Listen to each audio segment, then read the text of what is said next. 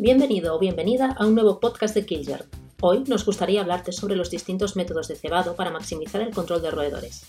Desde las primeras tentativas de controlar las poblaciones de roedores mediante cebos rodenticidas, ratas y ratones han mostrado una alta adaptabilidad y, a menudo, han sido muy eficaces a la hora de evitar las distintas estrategias de control. Como resultado, se ha invertido mucho esfuerzo en intentar solventar comportamientos como la neofobia y la aversión al cebo que reducen la eficacia del control. Aunque la composición y formulación del biocida es muy importante, también lo es la forma en la cual se administra el cebo. Existen dos métodos de cebado, el cebado de saturación y el cebado por pulsos. ¿En qué se diferencian y cuáles son sus ventajas e inconvenientes? Empecemos. El cebado de saturación se utiliza típicamente con los ingredientes activos anticoagulantes o denticidas de primera generación y de segunda generación de ingesta múltiple. Estos ingredientes activos son de acción lenta y los roedores deben tomar varias ingestas de producto durante varios días para llegar a una dosis de ingesta letal. Así pues, se necesita de una disponibilidad continuada al rodenticida durante un periodo de incluso semanas. Durante este periodo de tiempo, se utilizan cantidades elevadas de cebo que se van reponiendo de modo frecuente. La base del funcionamiento del cebado de saturación radica en mantener un suministro continuo de cebo en todo momento hasta que la ingesta cesa, lo que nos indicará que se ha conseguido el control de la población. Este método es altamente eficaz, pero se utilizan cantidades elevadas de cebo y horas del operario, lo que encarece el tratamiento. Como ya hemos comentado, los activos anticoagulantes son de acción lenta, por lo que el roedor continúa comiendo durante unos días antes no muere, aun habiendo ingerido la dosis letal. Es decir, la ingesta de cebo resulta ser mayor de lo que realmente sería necesaria. Además, el cebo de saturación supone una mayor exposición del ingrediente activo en el medio ambiente y genera un mayor riesgo potencial frente a especies no diana a través de intoxicación por ingestas secundarias. En cambio, el cebado por pulsos se utiliza con los ingredientes activos anticoagulantes de segunda generación más potentes de ingesta única. Esta técnica consiste en una administración del cebo por intervalos a diferencia del cebado por saturación. Al tratarse de ingredientes activos de acción rápida, hay una probabilidad muy elevada de que el roedor ingiera una dosis letal en la primera ingesta o en pocas ingestas, por lo que se necesita menos producto y menos visitas para reemplazar o añadir cebo rodenticida en los puntos de control. La idea detrás del cebado por pulsos es que la mayor toxicidad de los anticoagulantes de ingesta única, en relación al tiempo de demora hasta que el roedor muere, implica que, desde un punto de vista social de jerarquía, las ratas dominantes que ya han consumido una dosis letal en los primeros dos días continúan ingiriendo cebo hasta pasados los cuatro o diez días y excluyen, por un tema de comportamiento, a los otros individuos menos dominantes. La administración continua de cebo no sería necesaria, ya que la mayoría del consumo lo realizarían individuos dominantes que ya habrían llegado a la dosis letal necesaria y que todavía no habrían muerto, siendo un gasto innecesario de producto. En estos casos, no se debe reemplazar ni añadir cebo adicional hasta que hayan muerto estos individuos dominantes. Normalmente estaríamos hablando de una semana. Entonces, se pone otra vez cebo nuevo para que los subdominantes puedan ingerir el producto. El cebado por pulsos tiene la ventaja de que reduce la cantidad de cebo utilizado, optimizando la ingesta de las distintas jerarquías dentro de las poblaciones de roedores y reduciendo un sobreconsumo innecesario. Además, consigue un ahorro de mano de obra, reducción del posible impacto y riesgo medioambiental y la reducción del riesgo de intoxicaciones secundarias a especies no diana. Un dato importante. El cebado por pulsos está autorizado solamente para los profesionales especializados. El cebado por saturación y por pulsos son métodos desarrollados en base a los rodenticidas anticoagulantes. Pero, ¿qué pasa con los rodenticidas no anticoagulantes? Actualmente en España disponemos de productos en base a dos ingredientes activos no anticoagulantes, que serían la alfa-clorarosa y el colecalciferol. Sus modos de acción distintos hacen que su uso sea diferente a los anticoagulantes, con particularidades importantes a considerar para sacar de ellos su máximo provecho. El uso de los productos formulados con estos ingredientes activos no anticoagulantes es una mezcla de los distintos tipos de cebado que hemos visto hasta ahora. La alfa-clorarosa es un ingrediente activo de acción aguda, produce la muerte a las pocas horas de la ingesta de la dosis letal necesaria. En cambio, el colecalciferol es una molécula de acción rodenticida semiaguda y requiere de unos pocos días para producir la muerte una vez ingerida la dosis letal necesaria. Una de las particularidades del colecalciferol es el efecto de parada de ingesta en las primeras 24 horas de la toma del producto. Como el roedor no morirá hasta pasados unos 3 o 4 días de haber comido el producto, al dejar de ingerirlo dentro del primer día, implica un menor consumo durante el tratamiento y permite que los individuos subdominantes accedan antes al rodenticida. Por su modo de acción, debemos asegurarnos de que siempre hay producto disponible y en la cantidad necesaria para evitar ingestas subletales, que podrían generar rechazo futuro adquirido a los productos. Además, igual que la alfa-clorarosa, el colecalciferol se metaboliza rápidamente y no se bioacumula. Implica un riesgo medioambiental y de intoxicación secundaria muy bajos. Hay que destacar que el colecalciferol tiene una toxicidad especialmente baja frente a las aves. Ahora que ya hemos definido los distintos métodos de cebado, podemos decidir cuál es la mejor forma de suministrar el rodenticida según sea la situación. Ahora bien, ¿cuál es la mejor manera para introducir el rodenticida a los roedores y que estos lo consuman? Para reducir el rechazo al rodenticida y favorecer su consumo, debemos realizar un precebado con un cebo sin ingrediente activo. El precebado se utiliza para acostumbrar a los roedores a las formulaciones de los cebos rodenticidas antes de su uso, para aumentar la probabilidad de ingesta de los roedores de estos cebos en una dosis que sea letal. Y sirve también como herramienta para reducir los efectos de la neofobia y la aversión a los cebos. Las áreas con plaga de roedores primero se tratan con cebos de monitoreo sin ingrediente activo rodenticida, idealmente con un cebo de monitoreo que tenga su contrapartida con una formulación idéntica o muy similar con ingrediente activo. Una vez los roedores han perdido las reticencias frente a la nueva comida e ingieren el cebo de monitoreo, estos se sustituyen por cebos rodenticidas con la misma formulación, ubicándolos en los mismos lugares y en las mismas cajas portacebos para no alterar las condiciones.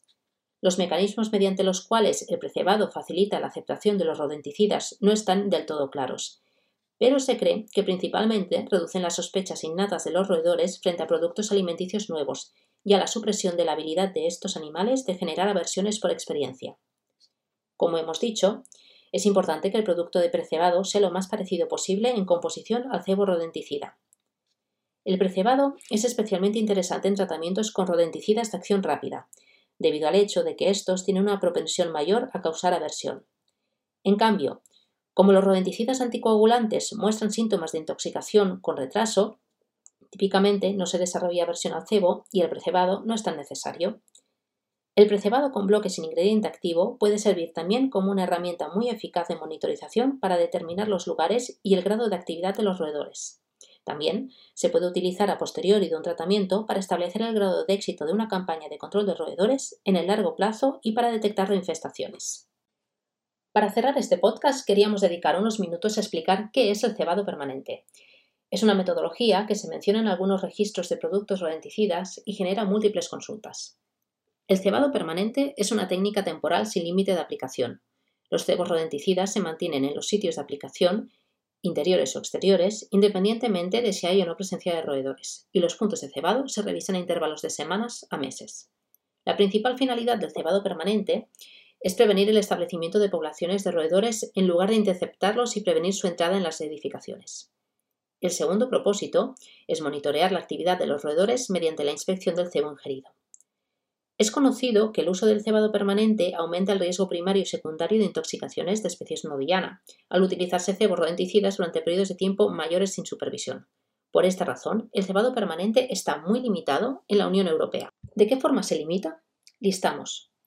Para los rodenticidas anticoagulantes se ha restringido los ingredientes activos bromadiolona y difenacum, no está autorizado este uso para las opciones más potentes que son el brodifacum, difetialona y flucomafen. Se recomienda que las áreas tratadas se revisen cada cuatro semanas. Su uso está limitado a los profesionales especializados. Se permite el uso en lugares con un alto riesgo de reinfestación de roedores, en áreas especialmente sensibles, como serían hospitales o lugares de producción alimentaria, donde la presencia de roedores implica un riesgo mayor para la salud de las personas o de los animales, donde se puede producir pérdidas económicas importantes y si no hay otras alternativas efectivas. Los puntos de cebo permanentes solo deben instalarse en los lugares preferidos de entrada de los roedores y en sitios de cría en interiores o en las inmediaciones de los edificios. Vistas las limitaciones en la Unión Europea, ¿qué menciones podemos encontrar en los registros de los productos rodenticidas anticoagulantes en España con relación al cebado permanente? Indican no usar el producto como cebo permanente para la prevención de infestaciones de roedores o para detectar la actividad de los roedores. Los productos no deberán utilizarse más de 35 días sin una evaluación del estado de la infestación y de la eficiencia del tratamiento, a menos que se autorice el cebado permanente. No utilizar cebos que contengan sustancias activas anticoagulantes como cebos permanentes para la prevención de infestaciones de roedores o para la monitorización de la actividad de los roedores. El cebado permanente en España, para los rodenticidas anticoagulantes, estaría ampliamente restringido y se define claramente que el cebado permanente es para prevenir infestaciones o para detectar la actividad de los roedores. Ahora bien, si encontramos productos registrados en España con el cebado permanente autorizado, concretamente los formulados con la materia activa no anticoagulante colecalciferol. En sus registros encontramos las siguientes indicaciones. El cebo permanente está estrictamente limitado a lugares con un alto potencial de reinvasión cuando otros métodos de control han demostrado ser insuficientes. Cebo permanente. Cuando sea posible, se recomienda que el área tratada se vuelva a visitar cada cuatro semanas a más tardar para evitar cualquier selección de una población resistente. La estrategia de cebo permanente se revisará periódicamente en el contexto del manejo integrado de plagas y la evaluación del riesgo de reinfestación. Los puntos de cebo permanente solo deben instalarse en los lugares preferidos de entrada de roedores y sitios de cría dentro o en las inmediaciones de los edificios. Así pues, el cebado permanente está dirigido a la prevención y monitorización de áreas especialmente sensibles con un alto riesgo de reinfestación. Su uso no tiene limitación temporal aunque son necesarias y recomendables las revisiones periódicas. Aquí debemos distinguir y diferenciar entre prevención, que sería el cebado permanente, y control. Con los productos rodenticidas actuales se considera que se pueden controlar la mayoría de las infestaciones de roedores en 35 días más o menos. Cuando pasados estos 35 días no se ha conseguido eliminar la población sujeta a control y, después de una evaluación del estado de la infestación y de la eficacia del tratamiento, puede ser necesario extender el control más allá de estos 35 días. Cuando esto sucede, estamos frente a un control a largo plazo. Se debe hacer distinción entre cebado permanente para prevención monitorización y uso a largo plazo para control. Otra metodología que podemos encontrar en los registros es el cebado en madrigueras. En este caso, el cebo se introduce directamente y en profundidad en las madrigueras, donde los roedores se sienten más cómodos para comer. La ventaja está que con esta técnica se aplican los cebos sin el uso de cajas portacebos, facilitando la ingesta del producto, especialmente por los individuos de la población que muestra más neofobia. Por el contrario, el cebado de madrigueras puede dar como resultado que los cebos se esparzan fuera por la acción de los roedores, lo que conlleva un mayor riesgo de intoxicación primaria en especies no diana. Las entradas de las madrigueras tratadas se tienen que tapar o bloquear para reducir el riesgo de que los cebos puedan salirse, así como el acceso fácil de las especies no diana, al mismo tiempo que se permite el acceso a los roedores. Se recomienda revisar los puntos de cebado frecuentemente. En España se encuentran varios productos autorizados para este uso para usuarios profesionales especializados. En cualquier caso, los fabricantes especifican el método de cebado en la etiqueta para los distintos usos autorizados.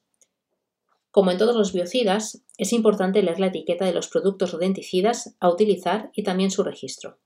En estos documentos se mencionan los métodos de cebado aprobados para cada producto en base a los distintos usos y usuarios autorizados. Cada producto tiene sus metodologías de uso aprobados y debemos cerciorarnos de las características particulares de cada uno de ellos antes de utilizarlos. Muchas gracias por escucharnos. Os esperamos en nuestro próximo podcast.